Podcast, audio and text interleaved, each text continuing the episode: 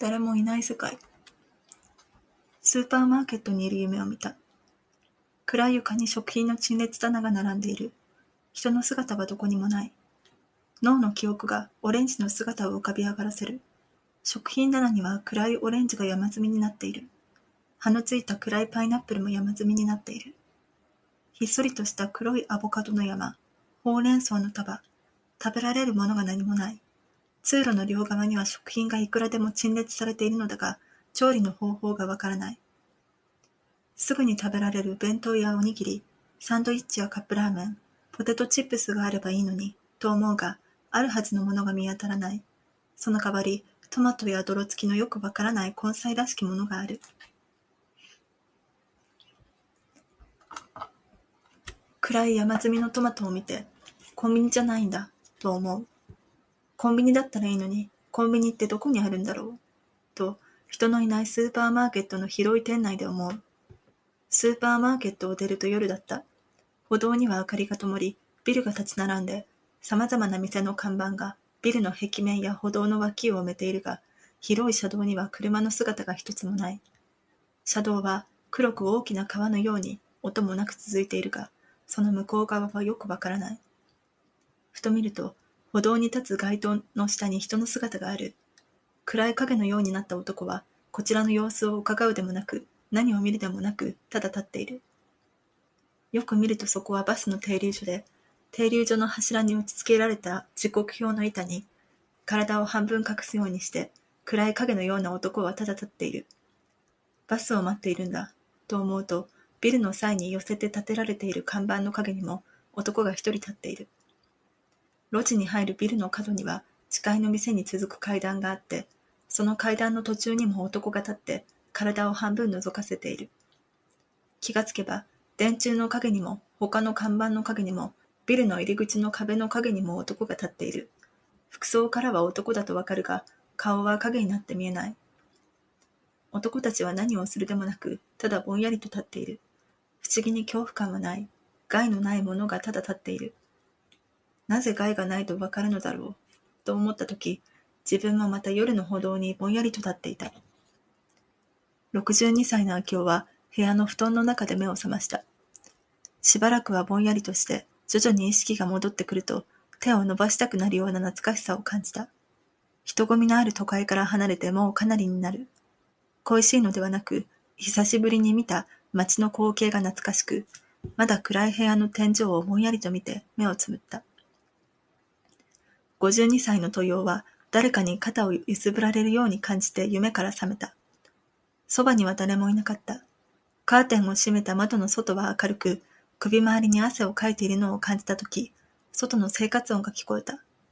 遠くに車が走るような音がして、布団の中で感じる日の光は、それ自体が騒がしかった。上半身だけを起こし、掛け布団の端を掴んで、ぎゅっと目を閉じて、また開くことを何とか繰り返した。目の奥の疲れが取れなくて、その重さに引きずられるようにして、湿った布団の中に再び倒れ込んだ。42歳の常雄は目を開けて闇を見た。夢の記憶を振り払うために、なんでこんな夢を見るんだ、と自分につぶやいた。声を出せば夢に飲み込まれないように思った。自分を落ち着かせるために何度か大きく息を吐いた。ベッド際のリモコンを取ってテレビをつけた。女性アナウンサーが何かを喋っていて、いきなりの光の量が辛くて目を閉じ、俺も年かよ、と思った。閉じた目を半分開けると、ベッドの上掛けをめくってトイレに立った。トイレから戻ってベッドの端に腰を下ろすと、テレビの画面が眩しいので、リモコンのボタンで消した。暗い中でぼんやり座っていると、別れた妻の顔が浮かんできそうなので、目をつむってまたベッドの中に潜り込んだ。32歳の夢をは、布団の中から飛び起きるようにして状態を起こし、体を揺らすような胸の動機を一人で感じていた。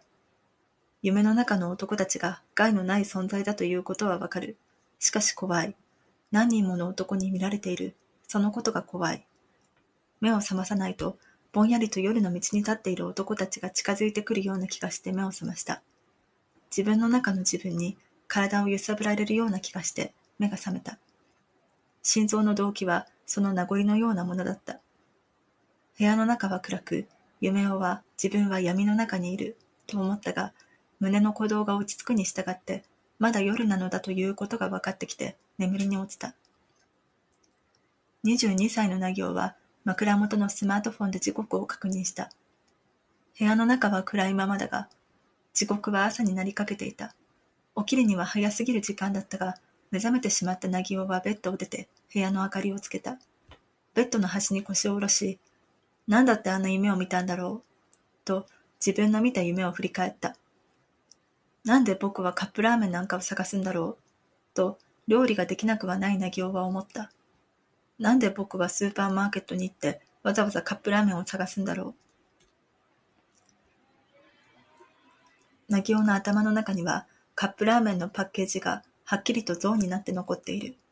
カップラーメンなら母親がいつも適当に見繕って買い置きをしているから、なぎお自身がわざわざスーパーマーケットまで探しに行かなければならない理由はない。なんだろうと思って、しばらくそのままぼんやりして、またベッドの上に寝転がった。そういえば、僕はあんまりコンビニにも行かないな、と思っているうち、意識が遠のいて、明かりのついたままの部屋で眠ってしまった。夜の街に男たちがぼんやりと立っていたことなど印象に残らず、なぎおの頭脳は夜の闇だけを見せた。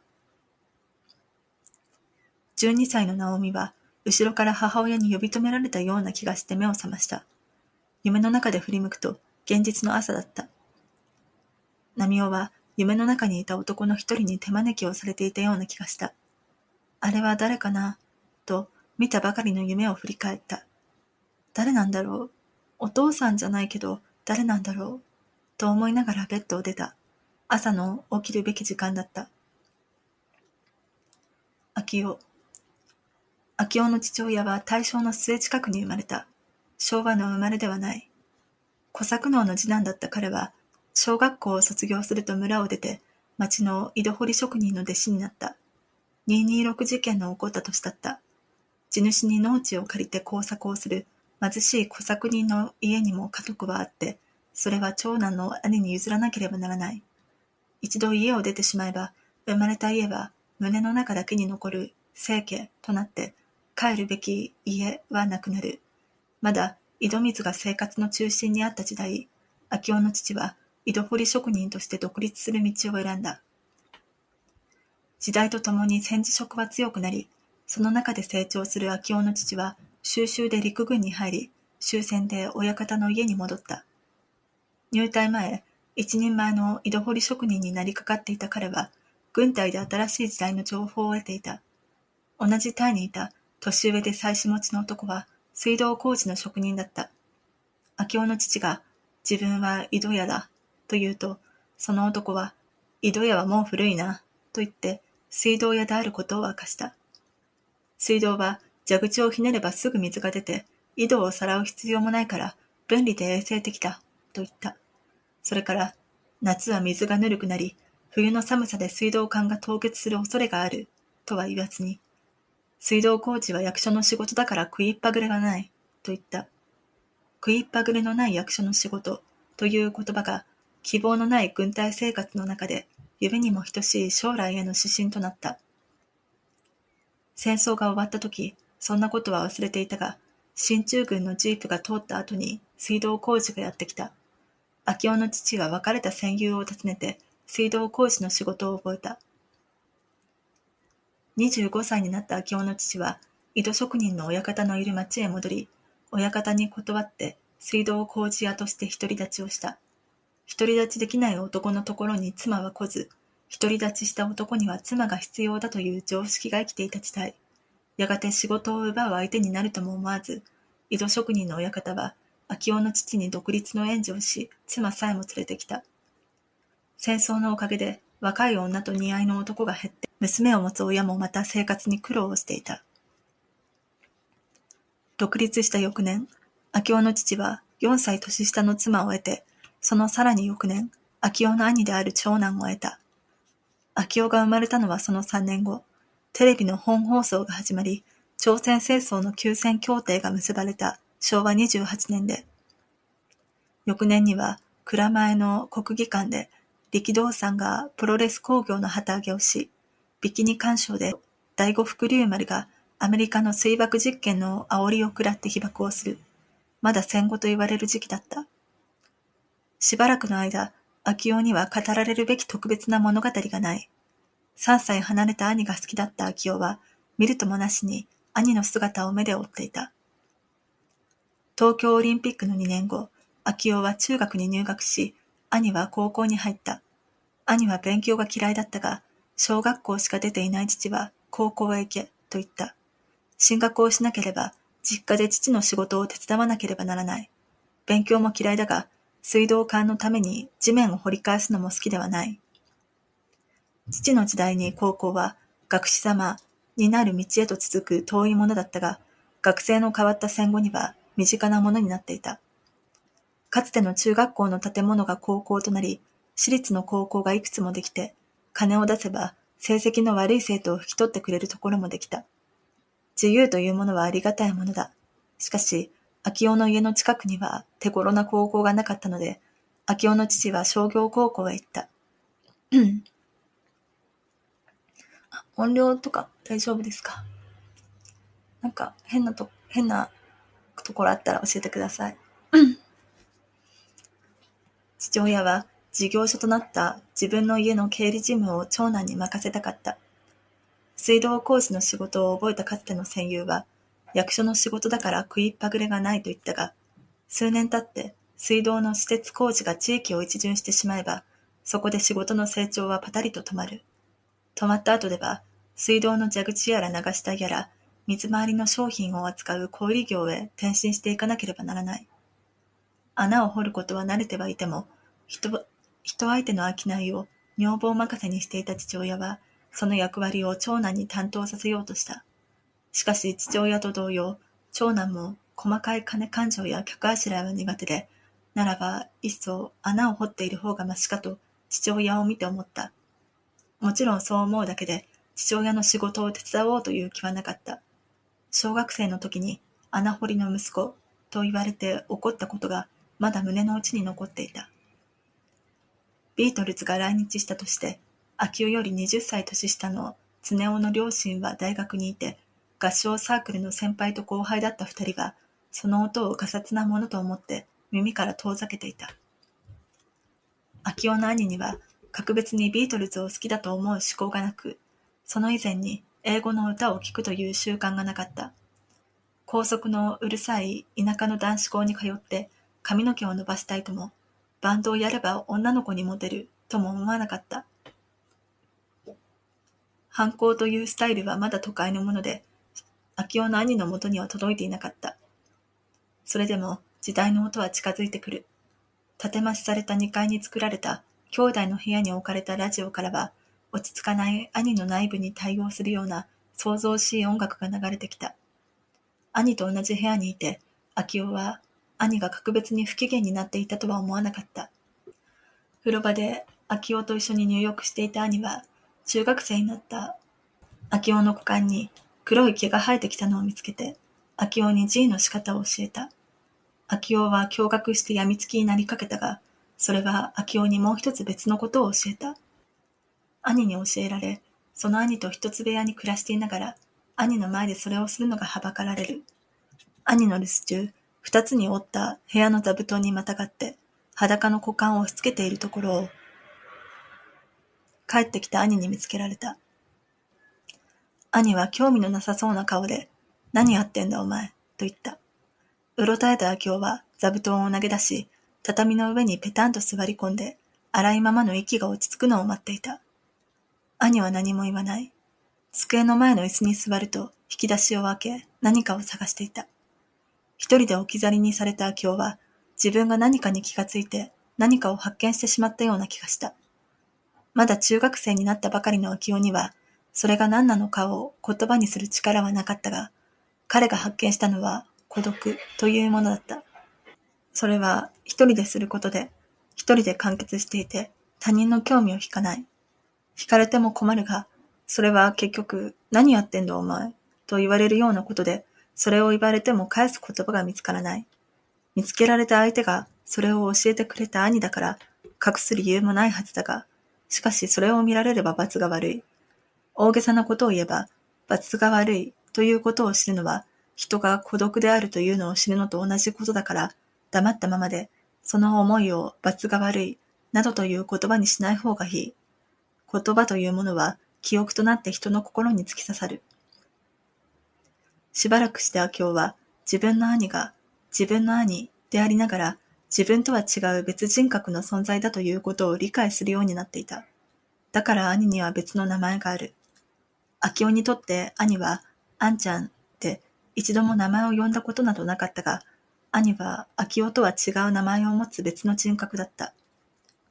言葉にすれば当たり前のことをぼんやりと理解して、格別な挫折感を持たぬまま、人は人ということを秋夫はマスターした。だがしかし、兄が自分とは別人格の存在だということを理解しても、兄からすれば、弟の自分が弟いう、弟という他人になるはずだということを、秋夫は考えなかった。そんな恐ろしいことを考えなければいけない理由などない。秋夫と兄。勉強嫌いの兄の成績は低空飛行状態を続け、通知によって何とか進級を認められたが、高2になってすぐの5月の連休に、他校の生徒と喧嘩騒ぎを起こし、2週間の定額となった。反省文を書かされ、定額期間中毎日日記をつけて、その後に提出するように言われたが、机の前に座った兄は、すぐに鉛筆を投げ出し、父親に、俺もう行きたかねえよ、と言った。父親はすぐに、やめてどうすんだ、と兄に言った。秋夫は学校にいて、その父と兄とのやりとりを知らなかったが、父に、どうすんだ、と問われて、兄は何とも答えなかった。めんどくさいから学校なんかやめたい、と思うだけの兄は、その先のことを何も考えていなかった。俺の仕事継ぐか？と父は言った。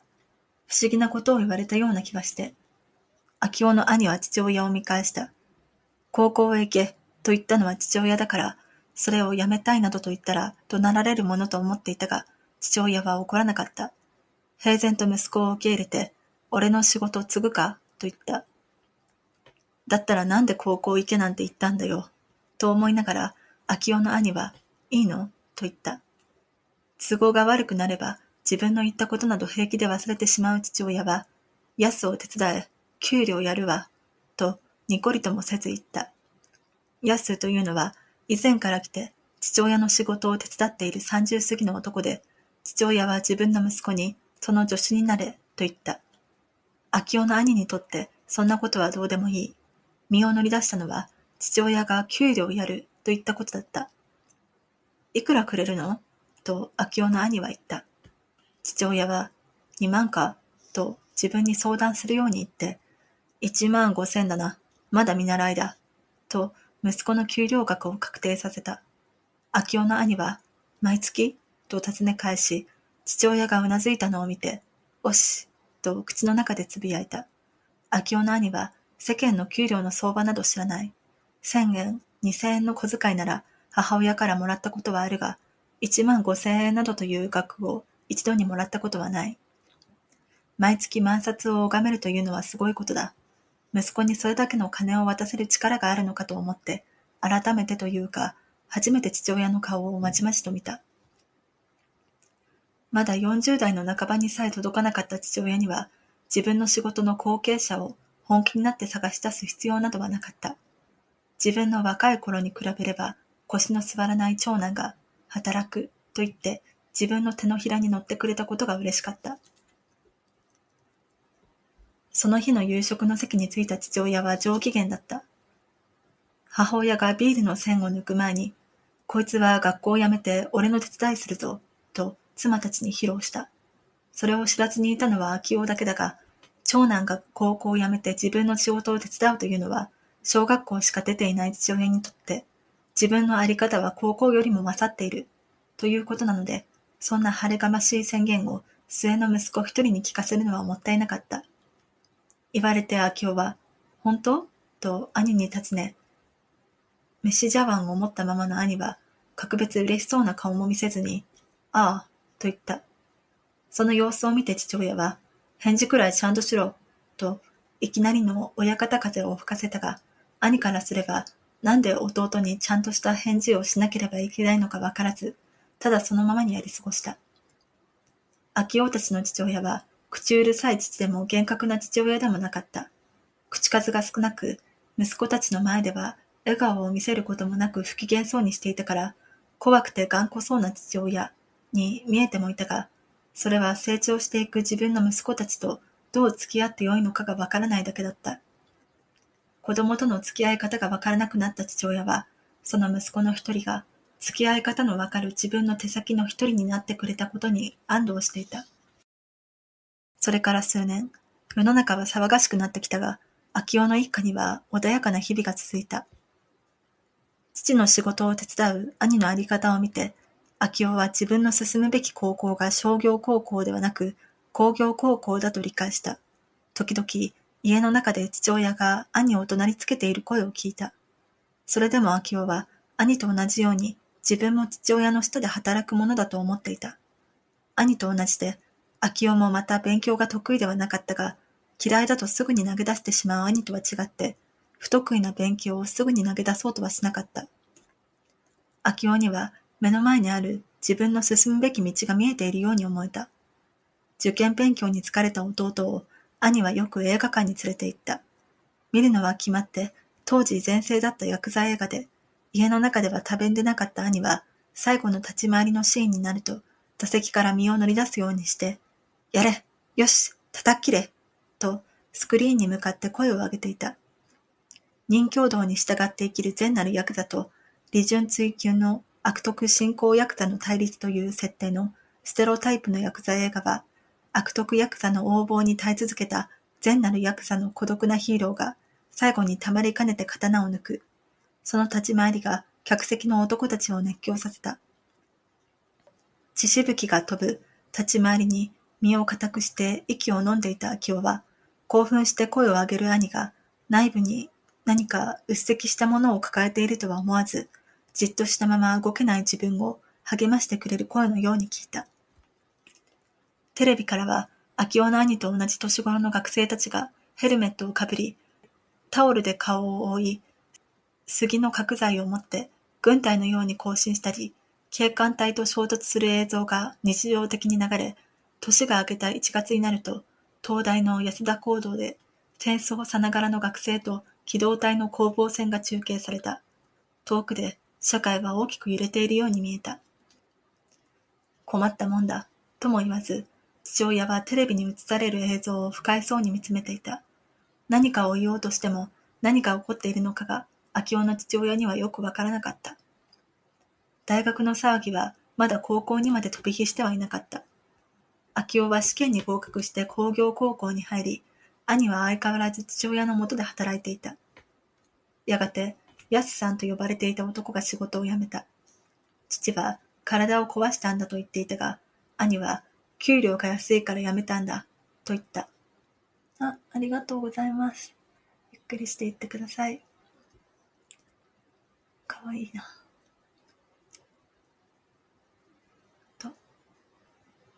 仕事辞めてどうするの？と、秋夫が言うと、仕事なんかいくらでもあら、工務店に行きゃもう少しいい給料がもらえるさ、と兄は言ったが、その後で何かを言いたそうな顔をしていた。誇りっぽく想像しかった世の中は、やがて穏やかな太陽に照らされて平和になっていった。秋夫の一家は、翌年5月の連休に店を閉め、大阪の万博へ行った。宿は狭く、広い会場を歩き回る人の多さに疲れて、3日の予定を2日で切り上げて帰った。会場のどこもかしこも人の列で、こんなに多くの人間がどこから来たかと秋夫は思ったが、家に帰ってみると、その騒がしい人の群れが妙に親しかった。